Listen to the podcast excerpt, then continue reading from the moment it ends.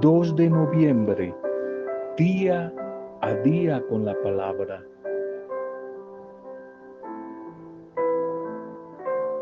En este día celebramos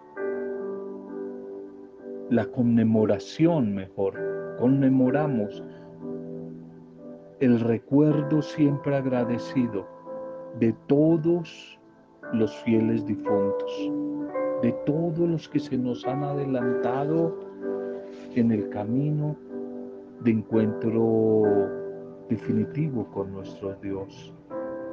Después de haber celebrado ayer con mucha esperanza y con mucha alegría la solemnidad de todos los santos, de esta misma manera hoy recordamos con esperanza, también con alegría y con gratitud el recuerdo de esos fieles difuntos. Ellos que nos han precedido, se nos han adelantado en el camino hacia el encuentro definitivo con el Padre y que ahora estamos seguros, gozan de su eterna presencia.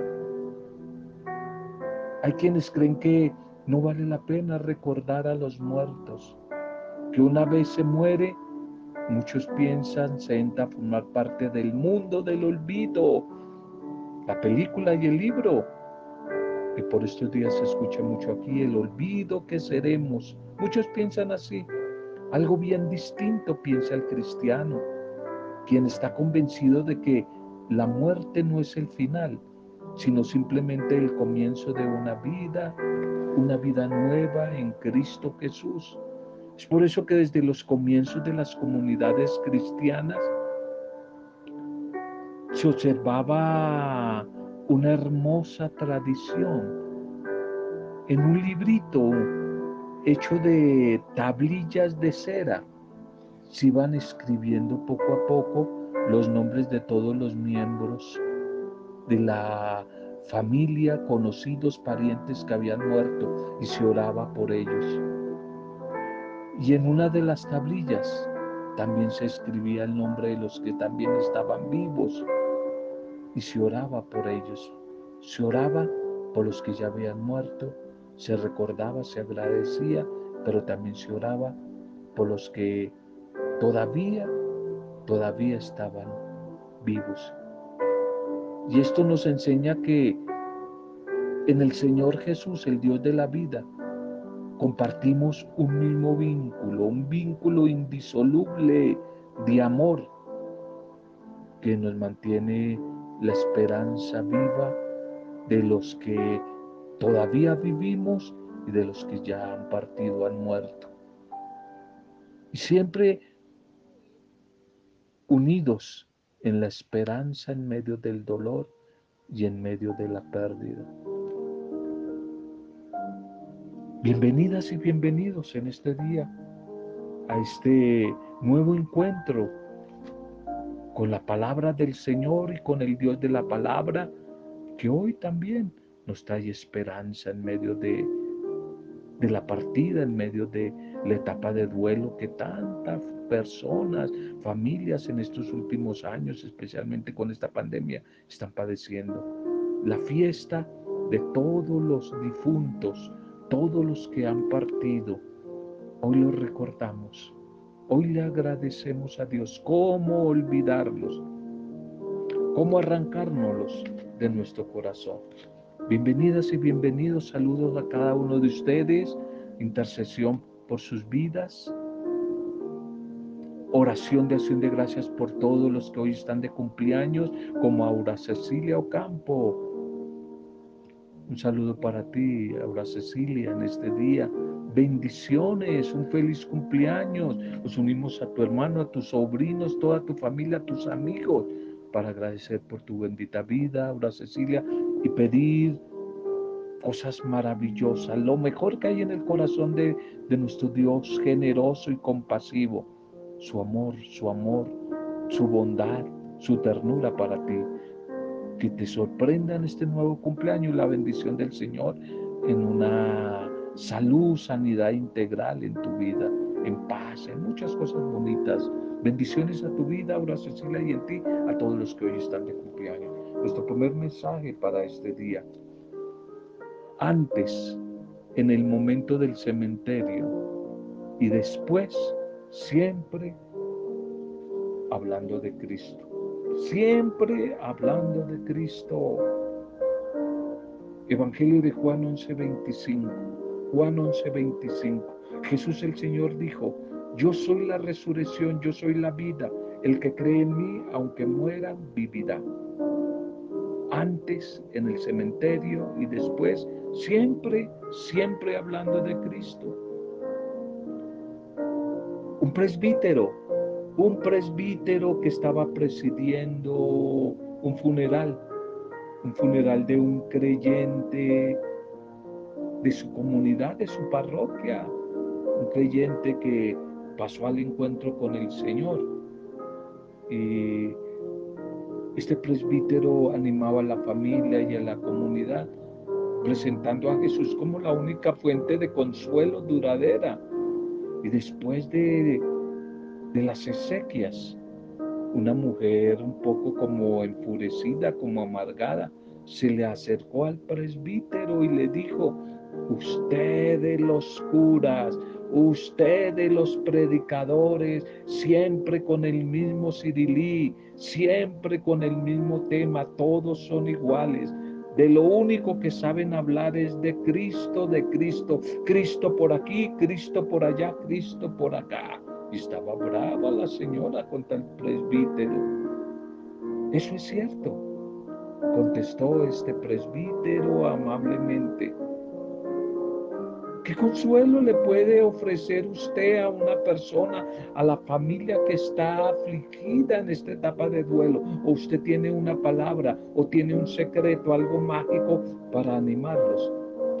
Ella se quedó callada por un momento y luego dijo, sí señor cura, usted tiene la razón. Al menos ustedes los que se llaman cristianos tienen a ese Cristo. Tarde o temprano, alguien a quien amamos va a morir. Y queremos ser consolados, porque esa pena sí que es muy dura. Todos los que hemos pasado por esa prueba, esa prueba sí que es muy dura. Y necesitamos ser amados, necesitamos ahí ser consolados, un abrazo, una compañía, una obra amable, unas lágrimas compartidas, la presencia de un amigo, de un pariente, puede mitigar, pero un poquito, un poquito, el vacío, el dolor y la tristeza. Pero estos gestos no contestan nuestras preguntas más urgentes. ¿Qué hay más allá de la tumba? ¿Qué hay más allá de la ceniza, de la cremación? ¿Dónde está ahora la persona amada que estamos despidiendo? ¿Será que nos vamos a reunir algún día con ellos en el cielo? ¿Cómo puedo tener la seguridad de la vida eterna? Muchas preguntas que están por ahí zumbando en nuestro oído y en nuestra mente que no son fáciles. Solamente se pueden responder desde la óptica de la fe. Y para obtener las respuestas debemos siempre mirar a Jesucristo. Él es el que venció, derrotó el pecado, pero derrotó y venció a la muerte, muriendo allí en la cruz por nosotros, por ti que me escuchas, por tu familia, por mí, por todos los que están en etapa de duelo en estos últimos meses. Jesús venció la muerte, resucitando de la tumba. Primera de Corintios 15, 1.28. Cristo que vive, Cristo que vive, Cristo que resucitó, de tal manera que todos los que ponemos nuestra fe en Él, viviremos con Él para siempre, dice San Juan 11.25, Evangelio de Juan 11.25.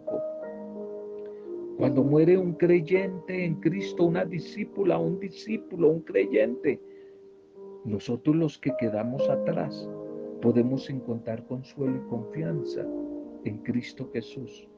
Así que los que están atravesando una etapa de duelo, sigamos hablando de Cristo en la vida y en la muerte. nuestra única, nuestra única esperanza es Cristo Jesús. Cristo Jesús. El que cree en mí, aunque muera, vivirá. Y aunque duela, ¿cómo duele la partida de algún ser creyente nuestro, un ser cercano? ¿Cómo duele? Y cuando estamos allí en la funeraria y en el cementerio, qué vacío el que se siente. Pueda que nos sentemos o nos pongamos de pie alrededor de la tumba y que escuchemos atentamente alguna predicación, el mensaje, el sermón en la humilía, en las exequias, mientras el ministro entrega el cuerpo a la tierra y se leen los versículos bíblicos sobre la resurrección. Qué duro eso cuando se baja el atado a la tierra o cuando vemos que lo están metiendo allí para el crematorio. Tal vez algunos regresan más adelante a llevar unas flores, a pasar un rato de pie allí en el cementerio, con la cabeza inclinada en memoria y en respeto de ese ser amado, nuestro ser querido que ha muerto y no lo podemos traer de vuelta. Y es que tenemos que recordar cuando Jesús fue al cementerio, fue distinto. Su amigo Lázaro había muerto y cuando él llegó a la tumba, ejerció su poder y autoridad y ordenó Lázaro, Lázaro, sal fuera, desátelo y déjelo salir libremente. Tal vez todos nosotros deseemos de todo corazón tener el poder de traer de vuelta a un ser querido. Pero si nosotros diéramos esas órdenes no pasaría nada. Sin embargo, Jesús tenía esa capacidad porque Él mismo es la resurrección y la vida. Su, su, poder quedó demostrado cuando Lázaro salió de la tumba vivo un día Jesús el Señor estará de nuevo en el cementerio y cuando Él dé la orden, todos los muertos que creyeron en Él saldrán fuera. Juan 5, 28, 29 y Primera de Tesalonicenses 4, 16. Qué día maravilloso será ese, cuando definitivamente la muerte sea derrotada. Para el cristiano, para ti y para mí, la muerte es la puerta de la gloria. La muerte es la puerta de la gloria.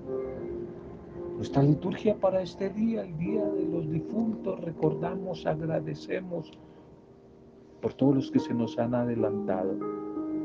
Titulemos el mensaje, la muerte no es el final. La muerte no es el final mucha propuesta de textos libres. Hay libertad para escoger textos para este día.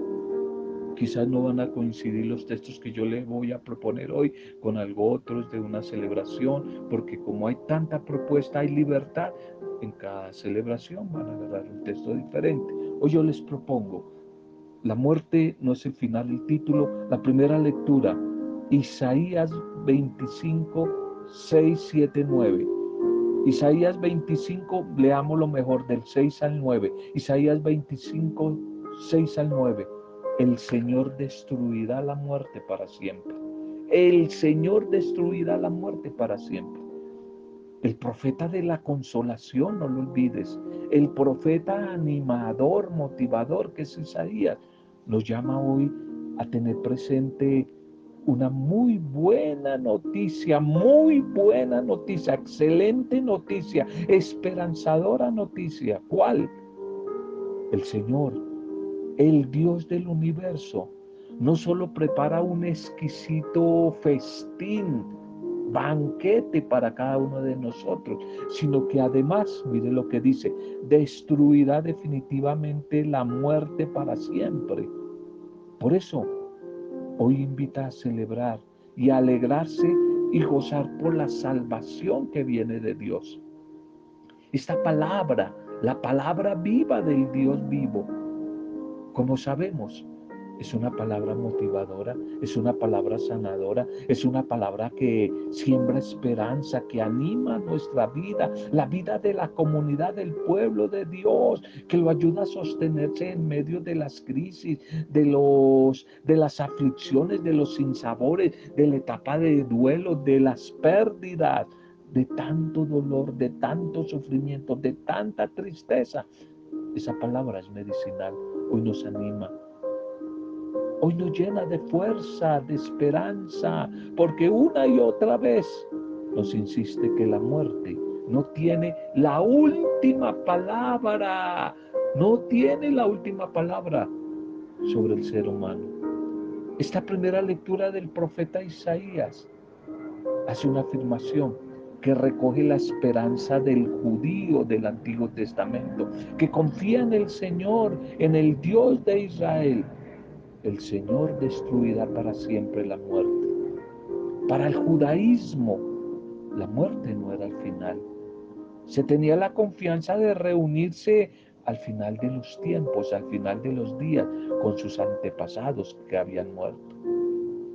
Allí cuando en el destierro en Babilonia cambia la concepción de pueblo y de la alianza, se da en cierto sentido como una individualización de la relación con Dios.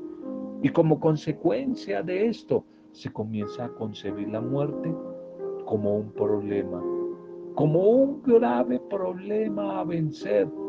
Y se busca su causa en los pecados, en los pecados de los hombres. Así, no solo la primera muerte, sino la muerte eterna empieza a ser considerada como un castigo por los pecados. De ahí la afirmación de que por el pecado de Adán entró la muerte en el mundo. Y todo esto poco a poco va conllevando a, la pregunta de si hay o no mujeres y hombres sin pecado, que solo deben morir por el destino provocado por Adán, o si por el contrario, todas las mujeres, todos los hombres están sometidos a la muerte por sus propios pecados. Lo cierto es que así quedó establecido que los justos, los limpios del pecado, entrarán en la vida eterna y los malvados, los impíos, los pecadores sufrirán la muerte eterna. Por eso al decir que el Señor destruye la muerte, se refiere evidentemente a la muerte eterna pero para eso cada uno deberá estar primero reconciliado con Dios. Debe presentarse ante Él como justo. Y por consiguiente, si el Señor destruye la muerte, también destruye el pecado, el mal, la enfermedad, la guerra, la injusticia, todo lo que conlleve a la muerte. Y por deducción, si el Señor tiene poder sobre la muerte, es porque es un Dios de vida. Él es el Dios de la vida. Y lo que la iglesia ha anunciado desde el Antiguo Testamento y siempre no es la muerte, sino la vida. La vida es la que siempre se ha anunciado.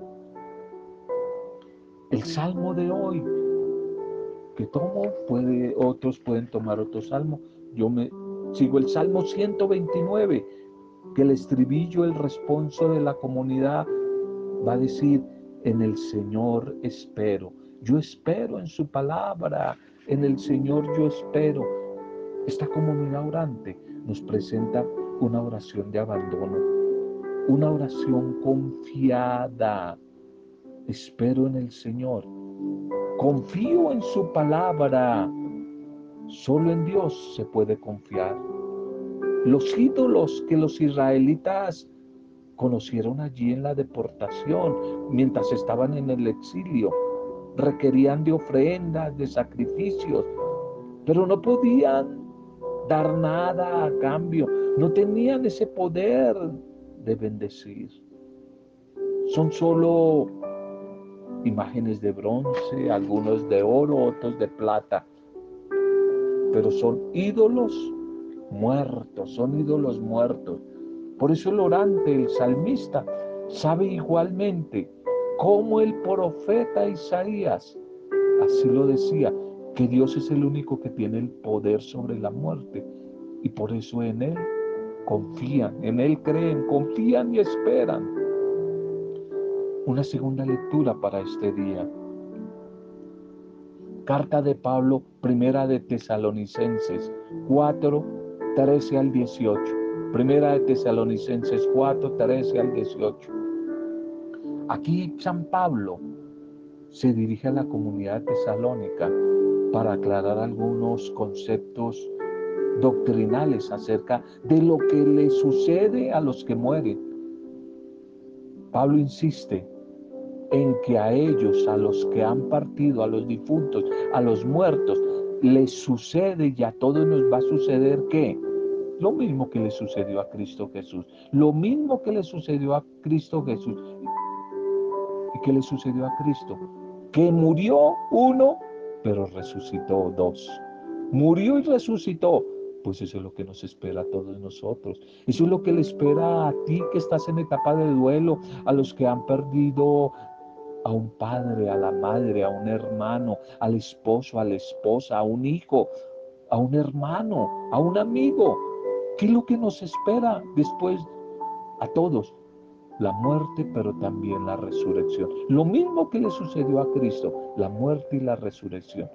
Y teniendo eso claro, presente en nuestra vida, se puede enfrentar la tristeza, el vacío, el duelo, el desconsuelo, sabiendo que a todos los que mueren creyendo en el Dios de la vida y en la resurrección del Señor Jesús, les espera y nos espera la misma suerte.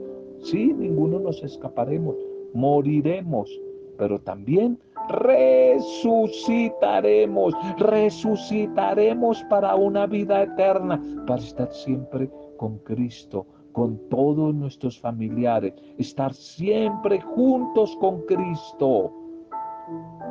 Qué hermoso eso, qué hermoso eso. El Evangelio para hoy Juan, Evangelio de Juan 6, 51, 58.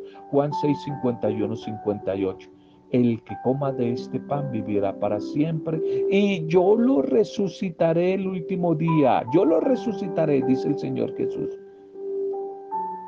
Aquí en la comunidad del discípulo amado, Jesús habla a los judíos del significado de la Eucaristía, es decir, del comer la carne y la sangre del Hijo del Hombre. Es comer del Cristo resucitado. Y vale la pena detenerse en la cantidad de veces que en este texto se habla de vivir para siempre, de tener vida eterna, de ser resucitado en el último día. La vida del mundo es esa, la eternidad. El pan, el pan de vida que Dios da a los suyos, es el alimento que anticipa y que garantiza la vida eterna a quienes lo coman, sin olvidar que para ello se debe primero creer en Él. Creer que Cristo es el pan vivo bajado del cielo. Esa fe en la resurrección desde la antigüedad es el eje central del cristianismo, es el motor del cristianismo. Sin resurrección no hay cristianismo.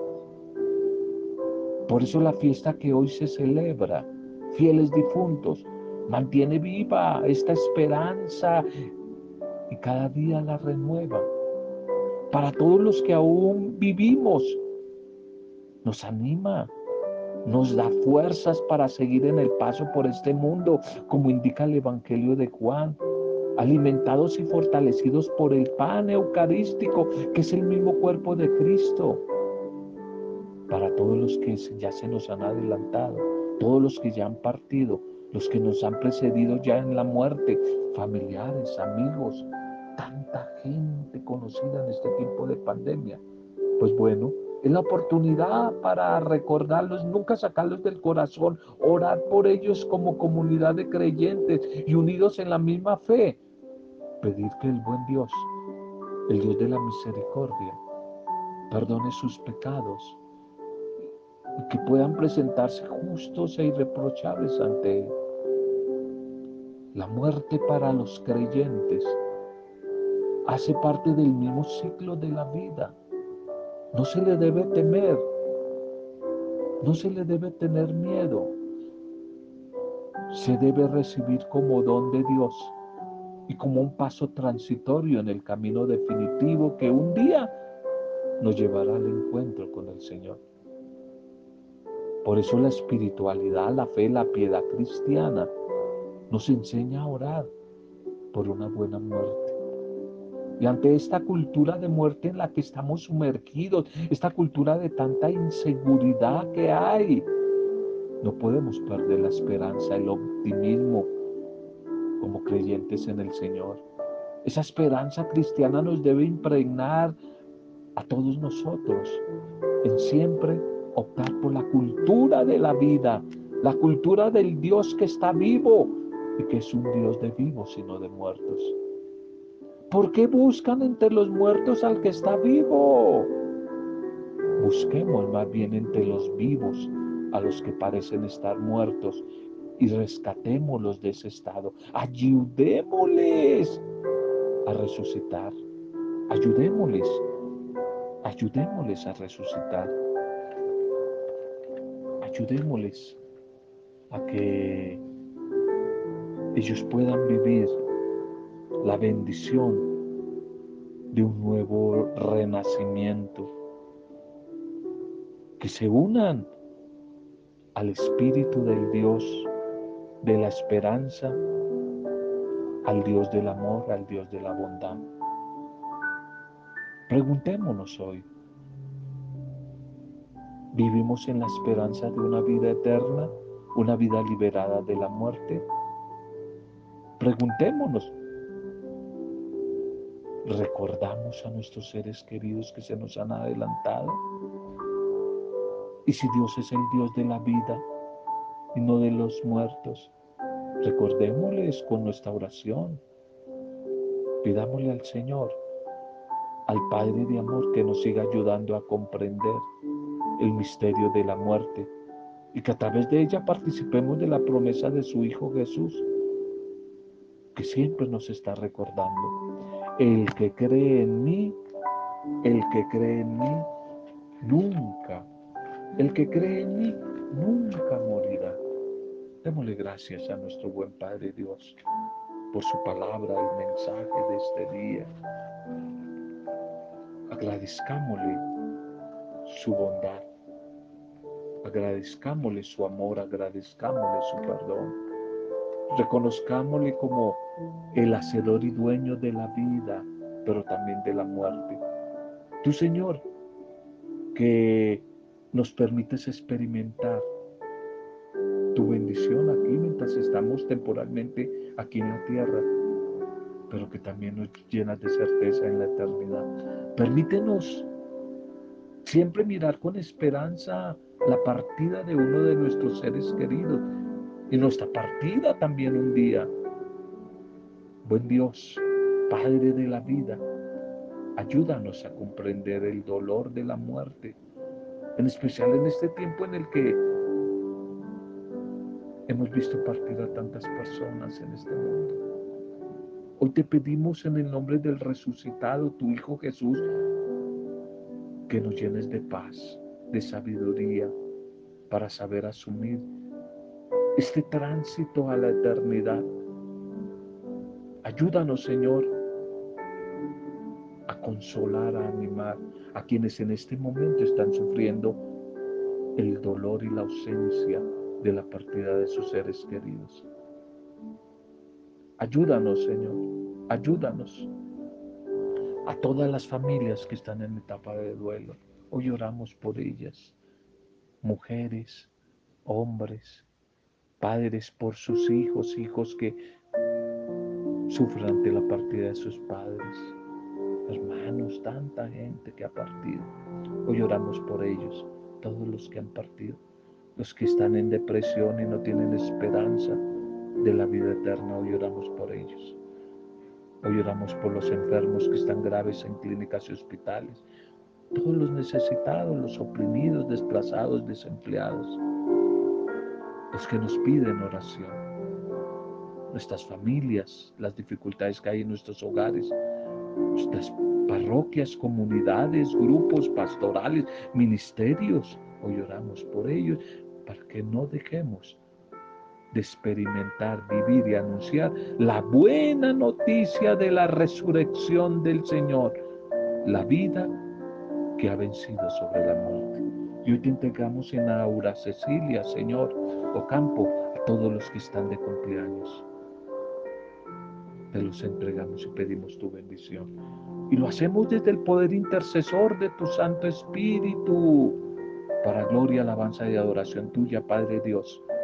En el nombre de Jesucristo, el vencedor de la muerte, Jesucristo resucitado, el que venció la muerte, en el nombre de Él, con acción de gracias y alabanzas, junto a María, nuestra buena Madre, hemos compartido el mensaje de hoy. Amén. Roberto Samudio, de día a día con la palabra.